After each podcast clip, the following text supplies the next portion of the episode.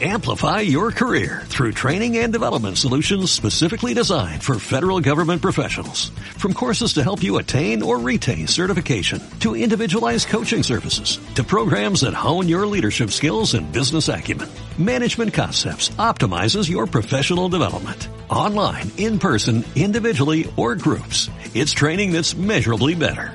Learn more at managementconcepts.com. That's managementconcepts.com. Vamos ya con la mesa redonda. Les recuerdo que el acto de esta mañana lo clausurará la secretaria de Estado de Defensa, Amparo Valcarce.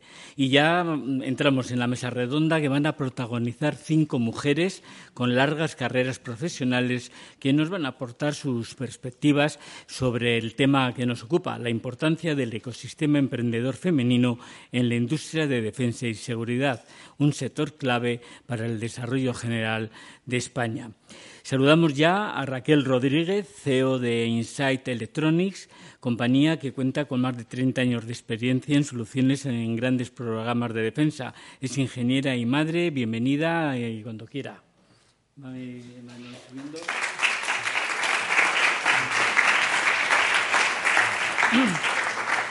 También, por supuesto, damos la bienvenida a María Benjumea, fundadora y presidenta de The South Summit, el mayor evento de startups de emprendedores del sur de Europa. Con una dilatada carrera empresarial, posee la medalla de oro al mérito en el trabajo. Sea usted bienvenida también.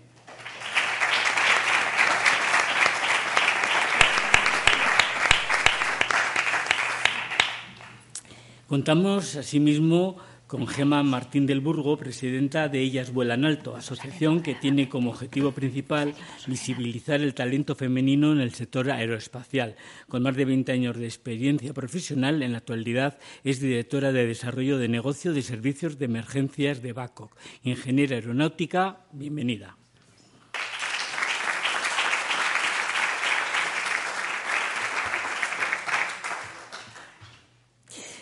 The Break, ya lo ha comentado don Galo, es uno de los programas internacionales más punteros para el emprendimiento femenino. En su órbita se encuentran varios proyectos que gestiona Eva Curto, responsable del programa de atracción de emprendimiento femenino de esta casa, de la Escuela de Organización Industrial.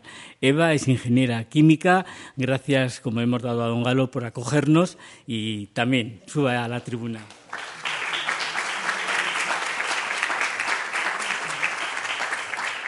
Y ya por último, damos por supuesto la bienvenida a Elisa Carbonell, directora general de internacionalización de la empresa de ICES, España, Exportación e Inversiones. Ha sido vocal asesora en el gabinete de la vicepresidenta primera y ministra de Asuntos Económicos y Transformación Digital.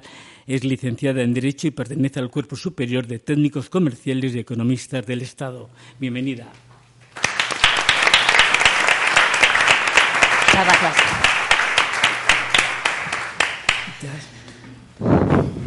Bueno, ministro, muchas gracias. Tiene, otros asuntos y reuniones. Bueno, eh, muchas gracias a todas vosotras por haber aportado, eh, haber aceptado venir a, este debate, que es lo que creo que el público asistente quiere escucharos. Al presentaros, hemos comprobado que se repetían dos conceptos, dos conceptos clave, emprendimiento y empresas emergentes. Hace solo dos días, el presidente del Gobierno se comprometía a presentar en los próximos meses una ley de startups, o como se denominará formalmente, la ley de fomento del ecosistema de la empresa emergente, que se inscribirá en el plan de recuperación, transformación y resiliencia que nos ha explicado don Galo. Mm, la normativa, aunque no, todavía está en borrador, parece ser que va a establecer una rebaja del 15% en el impuesto de sociedades durante los cuatro primeros años de creación de una empresa. Mm, ¿Creéis que esta futura ley eh, removerá los óbices que obstaculizan en este momento la puesta en marcha de empresas por parte de mujeres? Mm, cualquiera de vosotras. Ah, que quiera comenzar a abrir el fuego. Eh, María. Lo que queráis. Bueno, pues María me Bueno, yo creo que lo, lo, primero que quiero es dar las gracias por la invitación y además de esto la enhorabuena por la introducción de todos los temas que se han abordado hasta el momento aquí.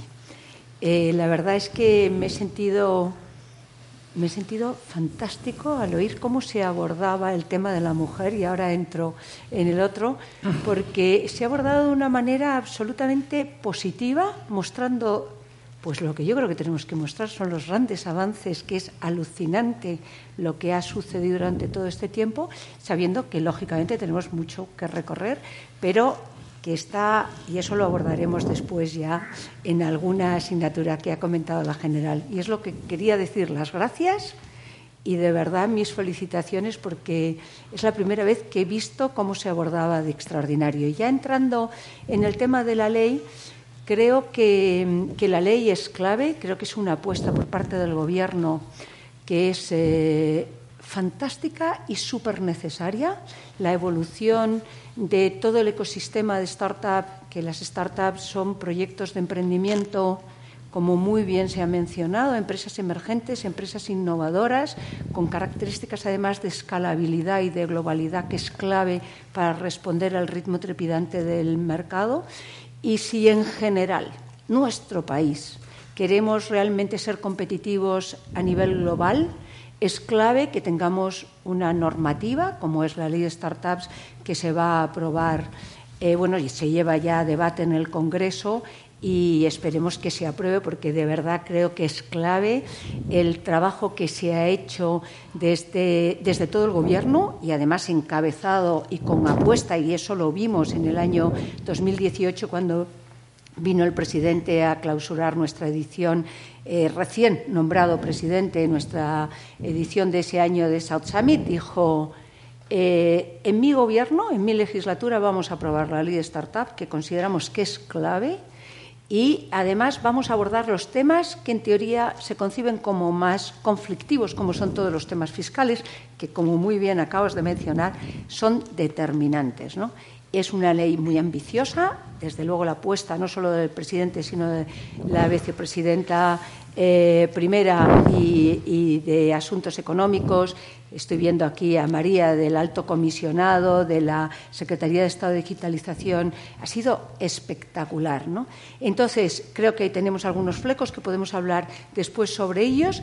Y si esto va a influir positivamente en la mujer, creo que todo Creo que todo influye en general, que es determinante, y seguro influirá en la mujer. Pero a mí sí me gustaría eh, insistir en un punto que ha dicho la general que no puedo estar más de acuerdo, y es que nosotros las mujeres, las mujeres, nos convenzamos que podemos llegar donde queremos y que además en un sector como es el sector del emprendimiento, en donde nadie decide por nosotros, sino que somos nosotros las que decidimos poner en marcha una nueva compañía y además darle los ritmos que queremos, únicamente, y lo ha mencionado también la general, el 20% están fundadas por mujeres o están en los altísimos eh, puestos. ¿no? Con lo cual eso nos tiene que decir mucho y yo siempre que presentamos el mapa del emprendimiento, que ahora vamos a presentar la nueva edición, siempre termino con los mismos. No pasamos del 20%. Esto no es en España, es general. En Estados Unidos es el 20 también, en Europa es el 17, en, eh, en, Asia Pacífico es el 23 o 24, es que es muy parecido. Estamos en unos entornos perdón, muy parecidos en todo el mundo. Entonces, creo que en lo que siempre decimos, ¿cómo nos convencemos las mujeres de que realmente merece la pena apostar por nuestras carreras? Eh, si me permitís, gracias María. bueno, muchas gracias a, todas y a todos por venir hoy. Yo estoy en mi casa, ya sabéis que yo estoy en el salón de mi casa literalmente. Entonces me encuentro, me encuentro muy cómoda, pero especialmente feliz de ver a muchos hombres aquí, porque a mí me invitan a muchos foros de mujeres, de la energía, de ingeniería, donde solo hay mujeres en el foro, en la sala. Y está muy bien, por supuesto, pero yo quiero que nos escuchéis vosotros también, todos y todas juntos, ¿no? Eso es lo, eso es lo bonito, así que encantada. Estoy con María, la ley eh, va a ser fundamental. El otro día en la Reina Sofía estábamos invitados a Parece que se me acaba de ir ahora. eh, del Alto Comisionado de España Nación Emprendedora, que sabéis que depende directamente de Presidencia, y, allí anunciaban un nuevo hito que es la Alianza España Nación Emprendedora para bueno, pues, eh, promover el ecosistema. Hablaron de la ley de startups y bueno, no, no creo que favorezca específicamente a la mujer, favorecerá a todos, a emprendedores y emprendedoras, porque va a generar o a promover un nuevo marco fiscal que reduzca la burocracia de todo lo que es generar una nueva empresa, con lo cual... Como una ventanilla única o algo así. Exacto, como una ventanilla única, eso es. Pero dejo la palabra a mis compañeras para que hablen. Gracias, Eva. Bueno, la ley de startups, aparte de los beneficios fiscales, también reduce trabas burocráticas como son las tasas de inscripción y de notarial, eh, facilita toda la inscripción de la creación de empresas vía telemática y demás. O sea que, eso, que yo creo que también es interesante más allá de, la, ¿no? de la del incentivo del incentivo fiscal. Eh, como dijeron efectivamente el otro día, eh, la ley de startup, aparte de ser una apuesta del presidente personal, también es un hito del plan de recuperación y es un hito que debe cumplirse antes de, terminar este año, con lo cual yo creo que lo tendremos. Está en fase de tramitación parlamentaria, ya se, se, ha cerrado el periodo de enmiendas y ahora se va, eh, va a incluir, va a abrirse la, fase de discusión en el seno de la Comisión de Asuntos Económicos y Transformación Digital del Congreso de los Diputados. Pero al mismo tiempo de la ley, del texto de la ley, ya está ya se está desarrollando, ya estamos avanzando en los trabajos de desarrollo de esa ley, de lo que propone la ley. ¿no?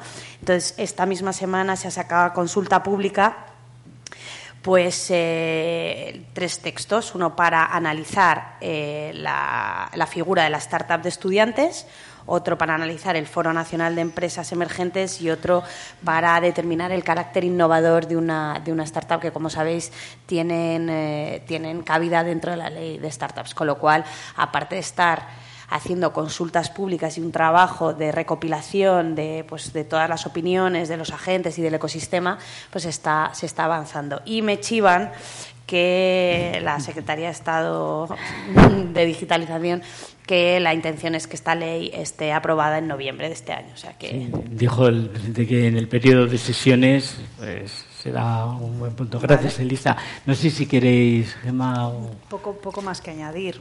se me oye bien, A mí hay solamente una cosa que creo que es importante en relación con la ley, como aquí se ha hablado, y además es que hablamos de talento, es decir, de mm. talento.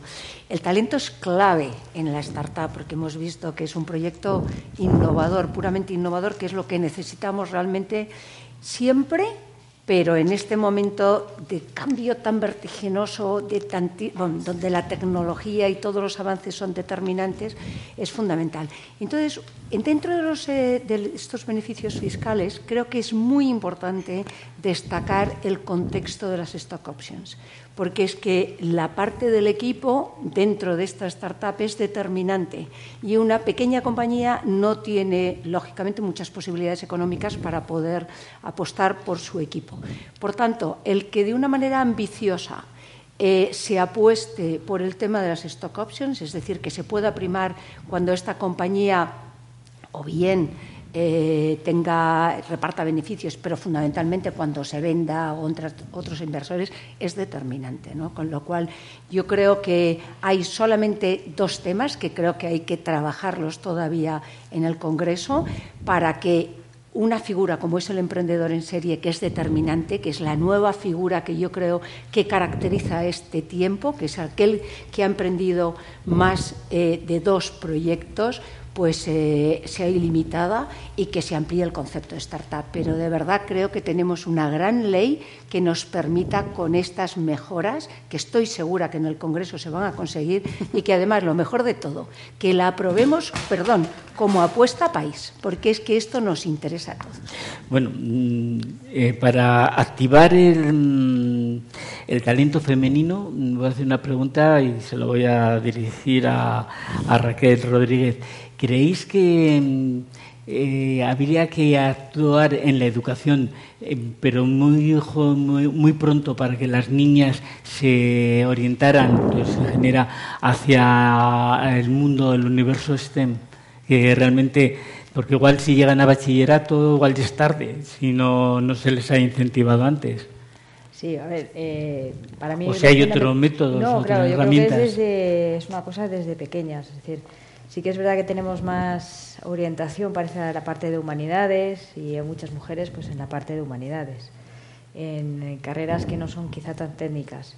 Parece que tenemos las mujeres cierto miedo a la parte de las matemáticas, las químicas, las físicas. Eh, no sé si es un tema de organización de nuestro cerebro, porque no somos iguales que los hombres, a Dios gracias, pero también sí que eh, creo que es un tema de fomentarlo desde el colegio. Eh, también en la universidad. Eh, durante bastantes años fui vicepresidenta de, lo que se llama la IEEE, que es una organización de ingenieras electrónicas, y en las reuniones éramos cinco cinco mujeres. Entonces, claro, un año tras año, pues, si no eras vicepresidenta, eras secretaria. Eh, si no te tocaba ser la presidenta. ¿Por qué? Porque no había prácticamente mujeres eh, que estudien una ingeniería y que se decidieran simplemente a formar parte de una asociación que realmente no tenía nada de ningún tipo de implicación. Parece que tenemos como miedo a esa involucración, eh, a esa lanzarnos al mundo eh, nos quedamos como secundarias. Entonces, yo creo que sí, desde el inicio, o sea, en el colegio, pues fomentar la parte de las asignaturas técnicas, pero creo también ese proceso de acercar en, fases posteriores de universidad o de antes de la EBAU, eh, bueno, pues que no haya miedo a hacer una, eh, algo más técnico, una ingeniería o una formación profesional técnica bueno, pues creo que es fundamental. O sea, tiene que partir eh, la generación del talento realmente desde que somos pequeños. Un seminario de robótica, eh, por ejemplo, mis hijos bueno, se han apuntado y tal. Bueno, pues la niña es la única niña y estamos en el 2022, es la única chica. Todo lo demás son chicos que están haciendo robótica y parece que es que hay como, mm, no sé si cierta... Mm, ¿para qué va a hacer esto? ¿no? Pues me decía, no, es que a la niña le gusta bailar. No, sí, me parece fenomenal. Si puede bailar, cantar y lo que quiera. Pero una cosa de esas que es un juego, viene muy bien, porque el futuro va hacia eso, hacia manejar ordenadores, robots y demás. Entonces creo que también no es un tema solamente del colegio y de la universidad, sino también desde casa que los padres fomentemos que eh, las matemáticas, las ciencias son divertidas para que las chicas se, animen. Yo ahí, muchas gracias, ahí tengo, tengo varias cosas que decir. Eh, cuando tú le preguntas a una niña de tres años y a un niño de tres años qué se ve capaz de hacer, te dicen cosas muy parecidas. Cuando le preguntas a una niña de 8 o 9 años y a un niño de 8 o 9 años qué se ve capaz de hacer, ya no te dicen lo mismo. Es alucinante, pero es que no te dicen lo mismo. La niña ya deja de decir ciertas cosas. es increíble. A mí me gustaría añadir, y, en línea a lo que ha dicho Raquel y Eva, eh, y nosotros desde la asociación de Ellas Vuelan Alto, ¿no? que bueno, para los que no lo sepan, pues surgió un poco por esa misma situación que, teníamos. ¿no? Había muy pocas mujeres en, los eventos, en los congresos, en los foros eh, relacionados con el sector aeronáutico y aeroespacial y siempre estábamos las mismas. Entonces dijimos, eh, esto no es cierto, porque en nuestras empresas hay más mujeres, pero no se ven. No se ven. Entonces, dentro de todas las líneas en las que trabajamos desde Ellas Vuelan Alto y, y uno de nuestros principales objetivos es el el tema de la visibilización de la mujer. ¿no? Hay mujeres, hay pocas, hay pocas en el sector industrial, pero hay mujeres. El problema es que no se, no se ven, no son referentes y entonces eh, no se generan esas, eh, esa normalización de los distintos eh, talentos que, pueden tener hombres y mujeres. Tú lo dices bien, es decir, todos a un nivel muy temprano vemos nuestro potencial y nuestras capacidades, pero según vamos avanzando, intrínsecamente ¿no? o subliminalmente, eh, ni en nuestras familias ni en la educación tenemos esos referentes femeninos. Y lo que no se ve no existe. Eh, eh, por ejemplo, en el sector aeronáutico y aeroespacial, con, una historia muy militarizada, ¿no?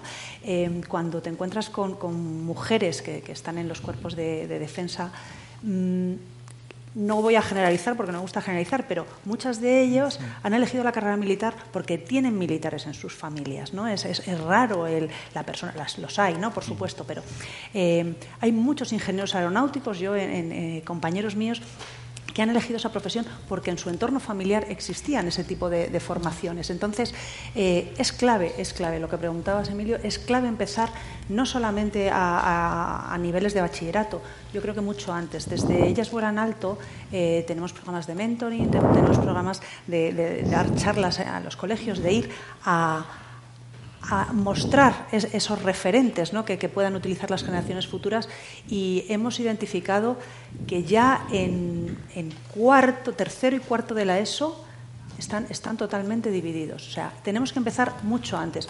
Por supuesto a nivel familia, por supuesto a nivel educación, pero mm, todos, y bueno, basándonos, por ejemplo, antes en el comentario que hables, la, la ley de las startups, o sea, todo lo que hagamos, este magnífico foro de talento, que me, ha encantado eh, el tema del sumatorio, como ha presentado la general, porque creo que es fundamental, todo es necesario. Eh, ha habido varios ponentes ¿no? en la apertura que han dicho que queda mucho por hacer, es cierto, y cualquier cosa que hagamos, cualquier granito de arena que aportemos, es necesario.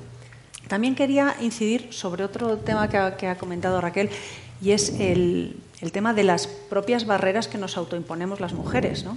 Existen un montón de, barreras, ya sean estructurales o, de sesgo de género, que muchas son impuestas en la sociedad, pero hay otras muchas que son autoimpuestas. Y, el tema del, potenciar el liderazgo femenino, muchas veces somos propiamente nosotras las que no, las que no, nos, no, damos ese paso. Está, está, comprobado estadísticamente que las notas de las, eh, en bachillerato eh, de las niñas eh, son muchísimo mejores en, matemáticas, física y química, ¿no? Pero ese porcentaje de mejores resultados en lo que serían las asignaturas eh, más técnicas no se refleja a la hora de la, elección en las carreras técnicas. Entonces, eh, algo falla ahí, no algo falla, algo falla. Totalmente de acuerdo. Perdona que, hable, pero es que ahí estoy como, deseosa de, de, compartir dos cosas. Ojo a las redes sociales. En los últimos 15 años, en España, 15, 10, eh, las vocaciones STEM en las niñas están bajando. El único factor, ha habido estudios que el único factor que ha cambiado en el ecosistema en estos últimos 15 años han sido las redes sociales. ¿Qué referentes tienen las niñas en las redes sociales?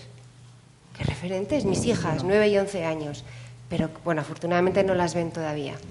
La general ha dicho antes, directivas de Facebook, Twitter, Instagram, son directivas. Yo, perdóname la expresión, me alucina que esas mujeres estén ahí y no hagan nada.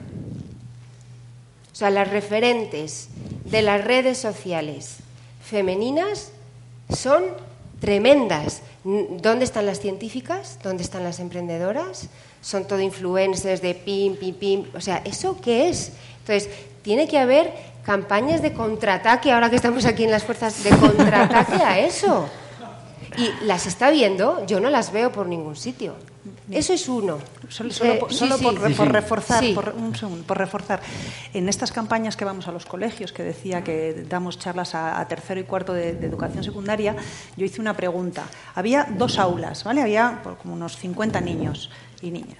Eh, hice una pregunta y es, bueno, estoy presentando, yo iba ahí a presentar eh, mi profesión, eh, la ingeniería aeronáutica, los servicios que hacemos, y entonces les hice una pregunta y les dije, bueno, de aquí, ¿a cuántos os gustaría ser ingenieros? No levantó la mano ninguno, ¿vale? De 50 niños, ninguno. Y dije, bueno, y temas técnicos relacionados con la aeronáutica, creo que tres o cuatro niños me dijeron que querían ser pilotos de dron, ¿vale? Hasta ahí, bien, vale, sí, piloto de dron. Y luego, eh, del resto, había pero como, no voy a exagerar, no llegaba a la mitad, pero se acercaba, que querían ser youtubers e influencers. Claro, ahí Con eso te digo todo. Claro, eso es una. Y el otro es el, el otro es el storytelling de las carreras técnicas.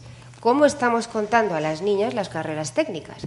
Mi madre, Lucila Izquierdo, la que admiro profundamente como madre y como profesional, ha trabajado toda su vida en la antigua Junta de Energía Nuclear, ahora el CIEMAT, que sabéis que está aquí. Eh, mundo nuclear, os podéis imaginar la única mujer en un mundo de hombres como vosotras, afortunadamente ya menos. Entonces el otro, yo como mucho con ellos, con mis padres, porque viven aquí en Cristo Rey y voy mucho a comer. Y el otro día comiendo le dije, joder, mamá, nos remontamos en las carreras de STEM, porque yo lo veo. Nos remontamos, hay menos niñas, en, menos chicas en el máster de energías renovables, menos ingenieras. Y dice, pues mira, aquí, aparte de lo de las redes sociales, que yo se lo cuento siempre, hay otra cosa, y es el storytelling, cómo le contamos en las orientaciones profesionales a las niñas las carreras técnicas. Mi sobrina Patricia, 16 años, está entre hacer una ingeniería y no hacerla. Cuando yo le digo, en una ingeniería industrial, si, coges la rama eléctrica, pues podrás ser capaz de diseñar sistemas eléctricos, tal y cual. Esa es la parte hard, ¿no? Y eh, bueno, pues eh, se siente interpelada, pero hasta cierto punto. Cuando yo le digo, Patricia, cuando tú eh, seas capaz de hacer eso, vas a poder dar luz a sitios remotos en Guatemala donde la vida de una niña cambia absolutamente teniendo luz que no teniéndola. Absolutamente, cambia su vida. El impacto social, Patricia ya lo entiende. Dice, ah, entonces sí. Entonces sí. Es decir, no solo es el, el hard, ¿no? que llamamos la parte core de la parte súper técnica, sino qué propósito tiene esa parte técnica en mejorar la vida de la comunidad, porque lo tenemos las mujeres en nuestro cerebro reptiliano, hemos sido las encargadas desde la prehistoria de cuidar ¿no? de la tribu. Entonces, eso ellas les interpela mucho más. Entonces, tenemos que cambiar el relato. No es solo diseñar columnas de destilación, como me enseñaron a mí, es que con eso ayudas. Entonces, hay que cambiar desde la sociedad el storytelling de las carreras técnicas, claramente, y no se está haciendo vemos que es un combate o contraofensiva mayor que lo de la masculinización, sino que es algo ya más amplio, ¿no? Claro. Mm, vamos a ver, eh, de todas maneras, en España, y vosotros sois eh, ejemplos palmarios de lo que quiero preguntaros, eh, el emprendimiento femenino es mayor que en Europa. me parece que en España son nueve mujeres, ¿no? sí, eh, en, este momento, pero esto está más o menos Entonces, muy parecido. a pesar de que somos tan negativos en todo, ¿creéis que estamos haciendo algo bien la sociedad española para que, aunque seáis pocas, eh, cada vez seáis más y frente a Europa, que nos lo ponemos de ejemplo, vosotras en España estéis eh, encabezando digamos, el emprendimiento yo, de verdad, ¿eh? yo, bueno, hoy vengo vestido en clarito, pero a South Summit voy siempre vestido con los colores de España. Es decir, a mí lo que más me importa, de verdad, es, aparte del impacto, lo que me importa muchísimo es mi país, ¿vale? Y además me siento súper orgullosa de ser española. Y hoy, estando aquí con las Fuerzas Armadas, todavía más orgullosa. De verdad, en España hacemos muchísimas cosas fenomenal. Es que nos flagelamos, pero de verdad lo hacemos muy bien, tenemos profesionales extraordinarios y tenemos mujeres extraordinarias y de verdad esas mujeres, lo sé porque las conozco, intentan, pero es que eh, no se puede estar en todas partes, es muy complicado. Eh, entonces, voy a contar solamente una anécdota en este contexto. Siempre idealizamos pues, países mucho más desarrollados como puede ser bueno, más desarrollados, más ricos, ¿vale? En este momento, como puede ser el caso de Estados Unidos, también estamos en un momento complejo ahí, ¿no? Eh, yo recuerdo hace unos años estar en Silicon Valley en una reunión con, eh, con eh, inversores, inversores súper potentes para convencerles, como todo que hacemos en Summit, inversión, talento, etcétera, etcétera, a España.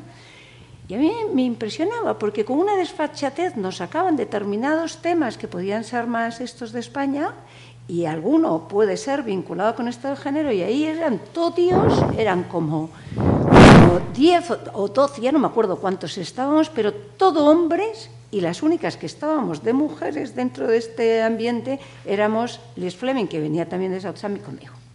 Entonces, en todo el contexto. Es decir, hay mujeres muy potentes, están haciendo las cosas muy bien y en todo el desarrollo del ecosistema creo que es importantísimo lo que se está haciendo. Hoy día España es el cuarto país de Europa.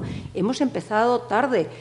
Yo creo que históricamente hemos sido un país de emprendedores clarísimo. Tuvimos ahí un lapsus en donde todos nos convencimos de que nosotros lo que queríamos era ser funcionarios. Fue un lapsus. Realmente, otra vez, estamos pujando fuerte y no tenemos más que ver los datos que se están haciendo. Y a mí me encanta ahora mismo, porque como todos los temas de seguridad son tan importantes, me encanta y me encantará además trabajar de la mano de defensa y de todas las Fuerzas Armadas, porque todo este contexto de innovación, que además mucho nos viene, es decir, aquí la interrelación de la innovación, la cantidad de innovaciones que han venido del mundo de la defensa en todos los diferentes campos, a la, a, la sociedad o a la economía en general. ¿no? Entonces yo de verdad creo que no, no tenemos que sentirnos por debajo ni por profesionales ni desde luego en la posición de mujeres con otros países, ni en Europa, ni en el mundo en general. Es curioso, por ejemplo, que la mayor presencia de la mujer en el mundo startupero es, por ejemplo, en todo el mundo iberoamericano, eh, en África, en la parte de, África y demás hay un porcentaje mayor porque también son los que tiran muchísimo de, pues, de, la economía familiar y demás, pero también en lo que es el emprendimiento innovador. Voy a hacer una última pregunta y igual Elisa... No, digo por alusiones, porque sí, soy funcionaria. Bueno, pues esto no es el Congreso Me encantan los funcionarios. ya, ya, ya, ya. Pero tú lo has entendido muy bien, ¿a que sí? Bueno, pues Elisa, por alusiones. No, no, no, a ver, eh, difícil hablar después de, María, claro, y su gran entusiasmo, pero yo creo que también eh, hay un tema importante y ya no es solo la cantidad, sino también la cantidad y los la calidad y los sectores, ¿no? Primero vamos en la buena dirección en cuanto a cada vez más mujeres emprenden y luego también en sectores más allá del arte, de la cultura y del ocio, ¿no? Estamos abriendo barreras en, en la industria, en la energía. ¿No? Esta semana nos hemos eh, despertado con la, con la noticia de que una startup liderada por una española del ámbito de la energía renovable ha sido comprada por 60 millones por un fondo tejano. Es decir, eh, las mujeres estamos también eh, entrando en sectores clave de salud, de economía circular y demás, y eso también hay que, hay que celebrarlo. Además de lo que el pequeño detalle que ha compartido la general de que, de que las startups lideradas por mujeres suelen tener un ratio de éxito bastante superior. Entonces, bueno, pues estas cosas hay que, hay que tenerlas en cuenta. Y a mí me gustaría aquí, mm, te quito un poco tu rol, pero lanzar otra, otro debate dentro del mundo de la startup que es eh, las mujeres inversoras. ¿eh? En, porque también eh, las business angels, los venture capitals y los fondos de inversión liderados por mujeres son clave para, para, para apoyar para apoyar al sector. Y el otro día estuve en un, en un evento con mujeres inversoras y traigo a colación la, el, lo que, lo que hablaba también eh, la general del, del, impostor. ¿no? Eh, ellas decían em, que hay muchas más mujeres inversoras de las que se declaran inversoras porque creen que no llegan o no merecen ese título. En cambio, cualquier señor que invierte eh, 100 eurillos ya es inversor de, emprendimiento y startup y tengo una cartera y tal. Y eso me decían ellas. Y nada, simplemente por ver, a ver vosotros cómo veis eh, eh, ese mundo donde cada vez las mujeres tienen más ganas de arriesgar, más ganas de invertir y que muchas veces además invierten muy fijándose mucho en los equipos y si hay paridad y si están liderados por mujeres y demás. yo creo que España, además, desde siempre, eh, todo lo que era el comercio de proximidad, el pequeño comercio y tal, eran las mujeres las que abrían el pequeño comercio. Entonces, cuando sacara los números de 10, digo, claro, si es que abres la puerta, sales, la mujer que tiene la, eh, servicios, bueno, peluquería, tal, la tienda, mm. tal, tal, tal, la doctora, la no sé qué, claro. Pues simplemente yo creo que es un poco ir cambiando a... Hay cosas que se pueden hacer desde el punto de vista de la tecnología, de startups tecnológicas y demás, y darles visibilidad. Es decir, pues la noticia de esta mujer, pues ha pasado mm, en las noticias, pero a mí me hubiera gustado que hubiera salido en el Instagram. ¿Verdad? O haber mm, salido en otros medios. Es decir, ¿por qué no? En vez de de otras cosas que pasan totalmente desapercibidas. Entonces, está muy bien que bajemos y compremos y vayamos a la peluquería de la señora Manuela, pero está muy bien saber que hay una Manuela que ha hecho una cosa impresionante, que ha ganado un dinero y demás. Falta un poquito esa visibilidad. ese, esa parte de esa sensibilidad. Pues yo creo que eso pongámonos las pilas todos y cada uno de nosotros, que es lo que tenemos. Hay que hacerlo, pues cada uno de nosotros. Yo creo que Fíjate, el otro día el, el, el, el alto comisario, en, justo en ese encuentro, vamos, no pudo extender unas palabras más claves desarrollando toda, toda su historia. ¿no? Correcto. Entonces yo creo que todos nos tenemos que poner, vamos a tener que escribir. Bueno, yo creo que sí se están haciendo iniciativas para dar visibilidad, ¿no? Como por ejemplo la Fundación, y yo ahora ya pues hablo de mi libro, ¿no? En el ICEX, que es de donde vengo, eh, hemos creado una plataforma de mujer e internacionalización para dar visibilidad precisamente a las mujeres que están liderando la internacionalización de sus empresas de todo tipo, ¿eh? startups, pymes, grandes corporaciones y demás. Y es verdad que al final muchas veces se trata de eso, ¿no? de dar visibilidad. A mí me gustaría añadir, aparte de lo que comentaba María, que estamos haciendo muchas cosas bien, efectivamente, estamos haciendo muchas cosas bien. Y sí que me gustaría destacar también el papel de las universidades. ¿vale? España no ha sido un país que se haya eh, destacado ¿no? por la relación fructífera entre entre universidades y empresas y creo que en los últimos años hay ejemplos como la Universidad de Sevilla o la Carlos III de Madrid que han apoyado planes y programas de emprendimiento ¿vale? muy potentes y que creo que nos están ayudando. Y con respecto también a lo que, a lo que comentabas de, ese síndrome ¿no? del impostor, de que nos cuesta mucho reconocer las cosas buenas que hacemos, quiero daros un dato también que hemos estado trabajando ¿no? en, eh, en la asociación para intentar potenciar y romper esa barrera de, sesgo, de, no creernos el líder que llevamos dentro las mujeres. Y es que eh, salía un, estudio en el que para una oferta de empleo eh, mm, el 100% de los hombres habían aplicado a esa oferta de empleo cumpliendo menos del 60% de los requisitos, mientras que el 99% de las mujeres no habían aplicado si no cumplían el 100%. Entonces, no nos creemos el líder que llevamos dentro y tenemos que ayudar a, nuestras niñas y a las futuras generaciones a que saquen ese potencial, porque el talento está ahí, el talento está ahí y nos lo tenemos que creer y, lo tenemos que apoyar. Y por añadir, ya no me acuerdo quién lo decía de todas, eh, es maravillosa la representación masculina. Nosotras desde la Asociación de Ellas Vuelan Alto, el nombre es probablemente más femenino al sumatorio que, comentaba la general, que por cierto me ha encantado. Eh, pero nosotros tenemos socios hombres y es que los necesitamos, es que necesitamos que ese mensaje de normalización, de referentes, no solamente tiene que llegar a las niñas, tiene que llegar a todos. Pues eh, damos la bienvenida a la secretaria de Estado, Amparo, y antes de finalizar, vamos a abrir pues eso, eh, un par de preguntas si tiene el público que creo que han generado, habéis generado un debate muy, pero muy importante y desde todas las perspectivas para que eso, la mujer sea el líder que lleváis dentro. Pues eh, yo estoy encantado, ¿eh? eh pues, yo siempre he estado, he vivido en un mundo de mujeres, siempre, con mi madre, mis hermanas, mis eh, compañeros de muchas jefas, así que he cantado. Eh, don Antonio Colino, que es el presidente de la Academia de Ingeniería y muy conocido por sus conocimientos, ingeniero también. Bueno, sí. varias sois ingenieros, ¿no?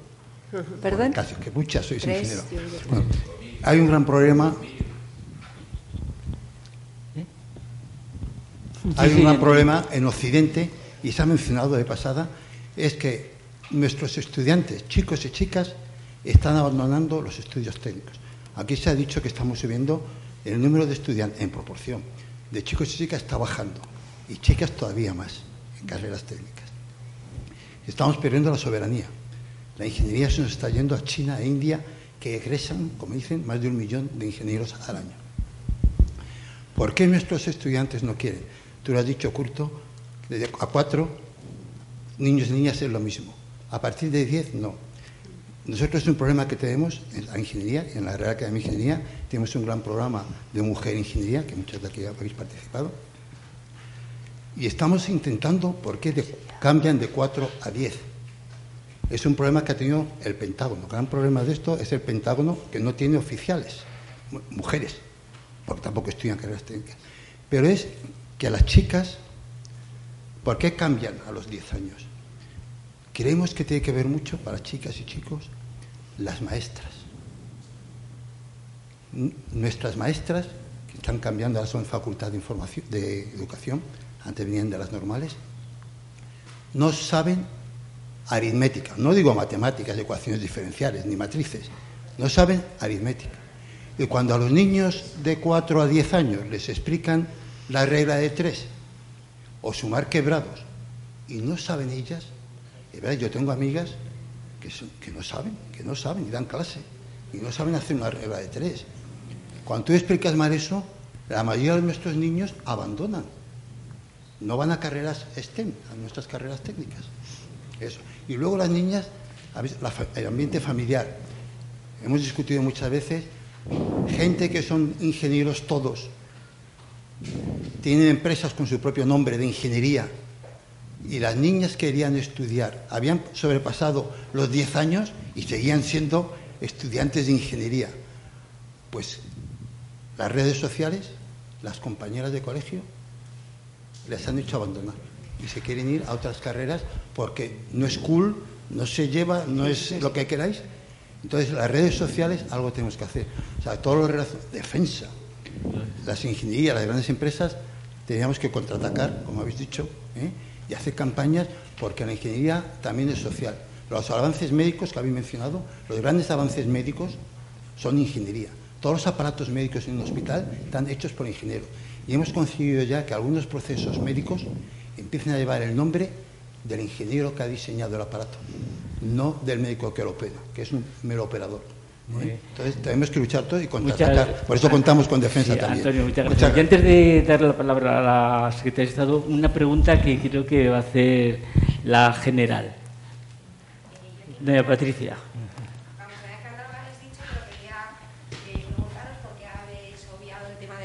Y porque habéis odiado el tema económico, que supongo que tendréis vuestras razones. No, yo no, no, lo he odiado, es que yo creo que no ha dado tiempo. No ha dado tiempo. Nos ha dado yo tiempo. presento que era madre, madre, yo seguiría abuela, aquí hablando madre que hijos. Es todo. muy rápido, simplemente sí. la incidencia que puede tener a la hora de, de, compaginarlo con el reloj biológico, sabiendo que las carreras STEM suelen ser muy largas y mucho más duras que otras carreras, y también a lo largo de la trayectoria profesional, si quizá el punto de corte de las dos rectas hombre y mujer sería justo eh, el momento de la maternidad.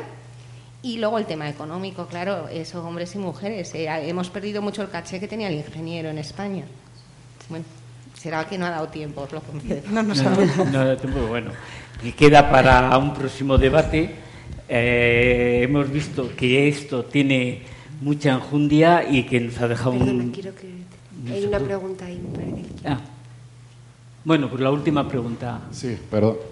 Eh, eh, vamos a ver, yo quería una mesa general, ¿vale? Que estamos hablando de poco interés que hay hacia las ciencias las matemáticas. Y en aviación estamos muy dados a analizar la causa raíz.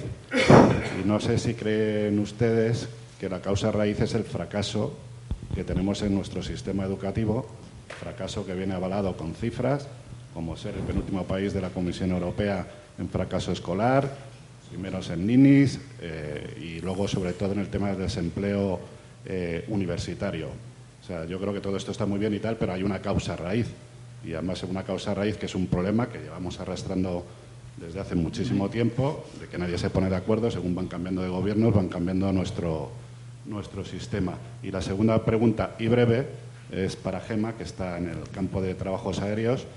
¿Por qué, ¿Cuál es el motivo de que haya tantas, tan pocas mujeres en trabajos aéreos? Gracias. ¿Cómo? O sea, bueno. Vale. Eh, bueno, eh, yo por alusión, eh, la, la razón fundamental de por qué hay tan pocas mujeres en los trabajos aéreos no es específica únicamente de los trabajos aéreos. Yo creo que todo el sector de aeronáutico que comentaba inicialmente viene con un histórico muy masculinizado ¿no? y, nos hacen falta generaciones. Nosotros desde la asociación eh, trabajamos en eso, en visibilizar, en crear referentes para que cada vez las futuras generaciones y las niñas a edades tempranas decidan ¿no? Eh, eh, escoger ese tipo de, formaciones. Por poner un ejemplo, ya sé que vamos muy mal de tiempo.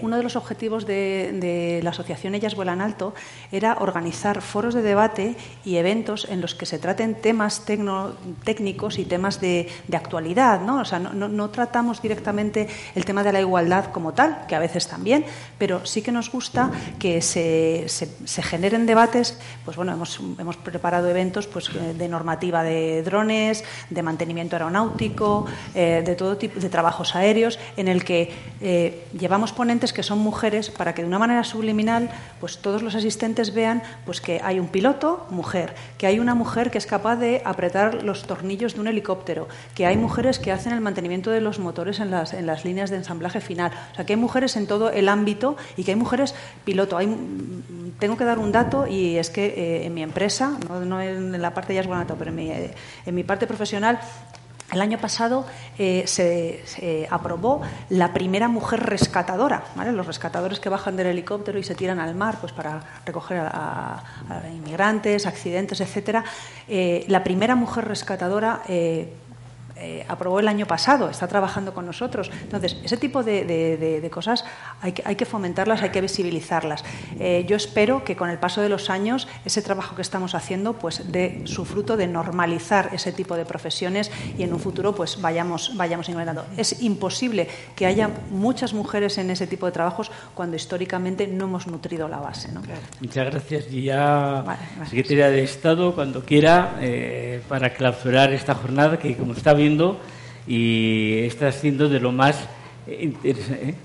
¿Nos quedamos? Ah, pero todavía. Nos quedamos. Si, queréis quedaros, nos quedamos, que pueden quedar, ¿no? Nos quedamos. Vale. Vale, creo que se pueden quedar, ¿no? Bueno, pues con ustedes la secretaria de Estado. Luego ya os despido. Amplify your career through training and development solutions specifically designed for federal government professionals. From courses to help you attain or retain certification, to individualized coaching services, to programs that hone your leadership skills and business acumen, Management Concepts optimizes your professional development. Online, in person, individually, or groups, it's training that's measurably better. Learn more at managementconcepts.com. That's managementconcepts.com.